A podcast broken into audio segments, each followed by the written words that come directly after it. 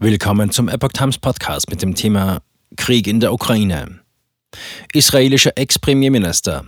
Im letzten Jahr war man einem Waffenstillstand näher als heute. Ein Artikel von Patrick Langendorf vom 20. Februar 2023.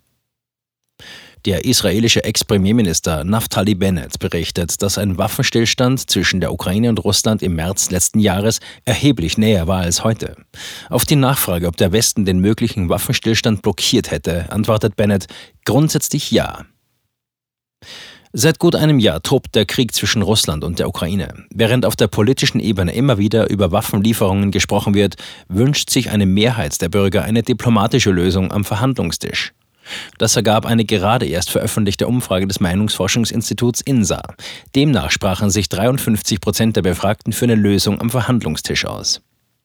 In der vergangenen Woche veröffentlichten die linken Politikerin Sarah Wagenknecht und Emma-Gründerin Alice Schwarzer ein Manifest für den Frieden. Zusammen mit 69 prominenten Persönlichkeiten positionieren sich beide Frauen klar gegen Waffenlieferungen an die Ukraine und für baldige Friedensverhandlungen. Letztes Treffen Russland und Ukraine vor elf Monaten. Das letzte Treffen der Delegationen Russlands und der Ukraine liegen elf Monate zurück. Es fand Ende März in Istanbul statt. Nach diesem Treffen hat es keine direkten Verhandlungen mehr gegeben. Diese brachen ab, nachdem im ukrainischen Butscha schwere Kriegsverbrechen entdeckt worden waren. Die Ukraine und westliche Länder beschuldigten Russland, Kriegsverbrechen in der Ukraine zu begehen. Russlands Präsident Wladimir Putin warf Kiew als Reaktion plumpe und zynische Provokationen vor. Das Außenministerium beschuldigte die Ukraine, die Zivilisten selbst getötet oder die Leichen dorthin gelegt zu haben. Seitdem haben sich die Fronten zwischen beiden Ländern immer mehr verhärtet. Russland mit Verhandlungsbereitschaft. Russlands Präsident Putin hatte bereits mehrmals Verhandlungen ins Gespräch gebracht, zuletzt im Dezember auf einer Pressekonferenz in Jekaterinburg. Putin deutete damals eine Verhandlungsbereitschaft unter bestimmten Bedingungen an. Alle bewaffneten Konflikte enden mit Verhandlungen und Russland hat sich nie gedrückt, im Gegensatz zur Ukraine, sagte Putin. Die ukrainische Führung habe sich selbst von Gesprächen ausgeschlossen. Je schneller in Kiew die Erkenntnis einkehrt, dass Gespräche notwendig sind, umso besser. Die ukrainische Seite hat bisher mehrmals betont, dass sie einen vollständigen Abzug der russischen Truppen von ihrem Territorium fordert, bevor sie zu Gesprächen bereit ist. Schon im September hat der ukrainische Präsident Zelensky per Dekret eine direkte Verhandlung mit Kremlchef Putin verboten. Darüber hatte damals unter anderem der Fernsehsender NTV berichtet. Westen fehlt es an Offenheit für Friedensinitiativen. Russland wirft dem Westen schon seit einiger Zeit vor, dass diesem der Verhandlungswille fehle. Diesen Vorwurf wiederholte Kreml-Sprecher Dmitri Peskov am letzten Sonntag in einem TV-Interview, wie die Nachrichtenagentur dpa berichtet. Die Agentur bezieht sich dabei auf die russische Nachrichtenagentur TASS. Dem Westen fehle es an Offenheit für Friedensinitiativen, sagte der Kreml-Sprecher. Aus diesem Grund werde er wohl auch kein Treffen von Russlands Präsident Wladimir Putin mit US-Präsident Joe Biden befürworten. Der belarussische Staatschef Alexander Lukaschenko hat mehrfach schon ein Treffen der Präsidenten Russlands und der USA angeregt. Als Ort schlug er die belarussische Hauptstadt Minsk vor, wo 2015 unter deutsch-französischer Vermittlung ein inzwischen längst gescheiterter Friedensplan ausgehandelt worden war. An diesem Dienstag will Putin in Moskau eine Rede an die Nation halten. Der Kreml-Chef werde über die Militäroperation und deren Auswirkungen sprechen, kündigte Peskov an. Der Begriff Krieg wird in Russland nach wie vor vermieden. US-Präsident Biden wird am selben Tag zu einer Rede in Polens Hauptstadt Warschau erwartet, einem Nachbarland der Ukraine. Beide Seiten zu Zugeständnissen bewegen. Die Positionen sind festgefahren. Der Schlüssel für den Frieden scheint beim Westen zu liegen. Zumindest ist es das, was aus Moskau immer wieder zu hören ist. Diese Erzählung scheint zumindest nicht ganz von der Hand zu weisen zu sein. Einer, der vor einem Jahr ganz nahe sowohl an Zelensky als auch an Putin dran gewesen ist, berichtete gerade erst darüber, dass man im März letzten Jahres dem Frieden sehr viel näher gewesen sei als heute. Israels Ex-Premierminister Naftali Bennett berichtet in einem fast fünfstündigen Interview mit dem israelischen Journalisten Hanoch Daum über seine Bemühungen, Russland und die Ukraine zu Verhandlungen zu überzeugen. Kaum jemand habe damals so ein Vertrauensverhältnis auf beiden Seiten gehabt wie Bennett, der bis zum Juni 2022 israelischer Premierminister war. Der ukrainische Präsident Zelensky habe Anfang März bei Bennett angerufen und ihn gebeten, Kontakt zu Putin aufzunehmen.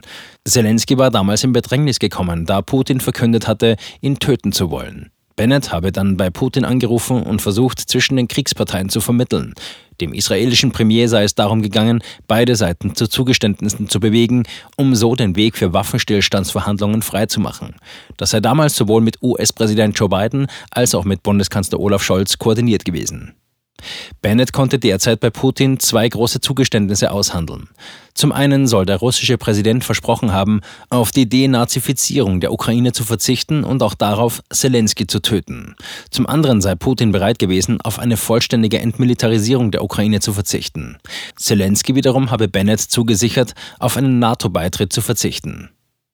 Bei den territorialen Fragen hätte der israelische Premier im letzten Jahr keine Klärung herbeiführen können. Die komplizierteste Sache war die territoriale Frage, der Donbass, die Krim, der Korridor in Mariupol, sagte Bennett. Hinzu käme, dass die Ukraine auf Sicherheitsgarantien von den USA und weiteren westlichen Staaten gepocht habe, im Fall eines russischen Verstoßes gegen die Waffenruhe. Für Russland wären solche Sicherheitsgarantien jedoch nichts anderes gewesen als ein Pakt mit der NATO. Zudem habe Bennett zu Zelensky gesagt, dass die USA keine Garantien geben würden, Soldaten in die Ukraine zu entsenden, sollte Russland doch angreifen. Waffenstillstandschancen damals bei 50 Prozent. Anstatt Sicherheitsgarantien hätte Naftali Bennett dem ukrainischen Präsidenten vorgeschlagen, sich auf den Aufbau einer starken, unabhängigen Armee zu konzentrieren. Daraufhin soll es einen kognitiven Durchbruch der Verhandlungen gegeben haben. Bennett selbst sah damals die Waffenstillstandschancen zwischen der Ukraine und Russland bei etwa 50 Prozent. Schwierig sei damals gewesen, dass der Westen sich nicht einig über den Umgang mit Putin gewesen sei. Während Bundeskanzler Scholz und der französische Präsident Macron mehr pragmatisch gewesen seien und auf einen Waffenstillstand gedrängt hätten, sei der damalige großbritannische Premier Boris Johnson für einen harten Kurs gegen Putin gewesen. Biden habe damals beide Positionen vertreten. Am Ende habe sich der harte Kurs gegen Putin durchgesetzt. Auf die Nachfrage des Journalisten, ob der Westen den möglichen Waffenstillstand blockiert hätte, antwortete Bennett grundsätzlich ja. Ich kann nicht sagen, dass Sie falsch lagen, sagt Bennett. Es sei noch zu früh, um diese Entscheidung abschließend zu bewerten. Aus seiner Sicht gab es sowohl negative Auswirkungen als auch positive.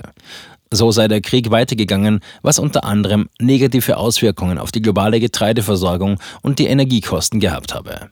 Andererseits habe Biden eine Allianz gegen einen Aggressor geformt und damit auch ein Zeichen gesetzt mit Blick auf andere Spannungen wie zwischen China und Taiwan. Unterstützt China Russland demnächst mit Waffen? China und Russland könnten nun noch enger zusammenrücken. Zumindest legen das Äußerungen von US-Außenminister Anthony Blinken am Sonntag im US-Fernsehen nahe. Darüber hatte unter anderem das Redaktionsnetzwerk Deutschland berichtet. Am Wochenende hatte Blinken am Rande der Sicherheitskonferenz in München Chinas obersten Außenpolitiker Wang Yi getroffen. Nach Angaben der USA erwäge China, Waffen und Munition nach Russland zu liefern.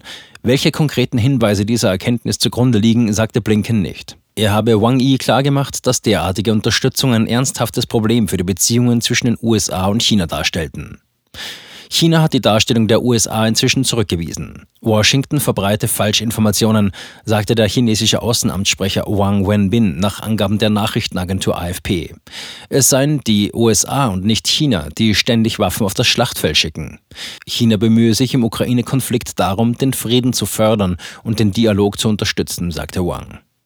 Während US-Präsident Joe Biden am Montag überraschend Kiew besuchte und dort zusätzlich Waffenlieferungen an die Ukraine zusagte, ist Wang Yi zu Gesprächen über einen möglichen Friedensplan nach Moskau gereist. Der Hauptzweck seines Besuchs bestehe darin, die Rolle Chinas bei der Beilegung des Ukraine-Konflikts zu stärken, schrieb die russische Zeitung Kommersant. Der Kreml bestätigte, dass Wang auf dem Weg nach Moskau sei. Es gebe viel zu besprechen.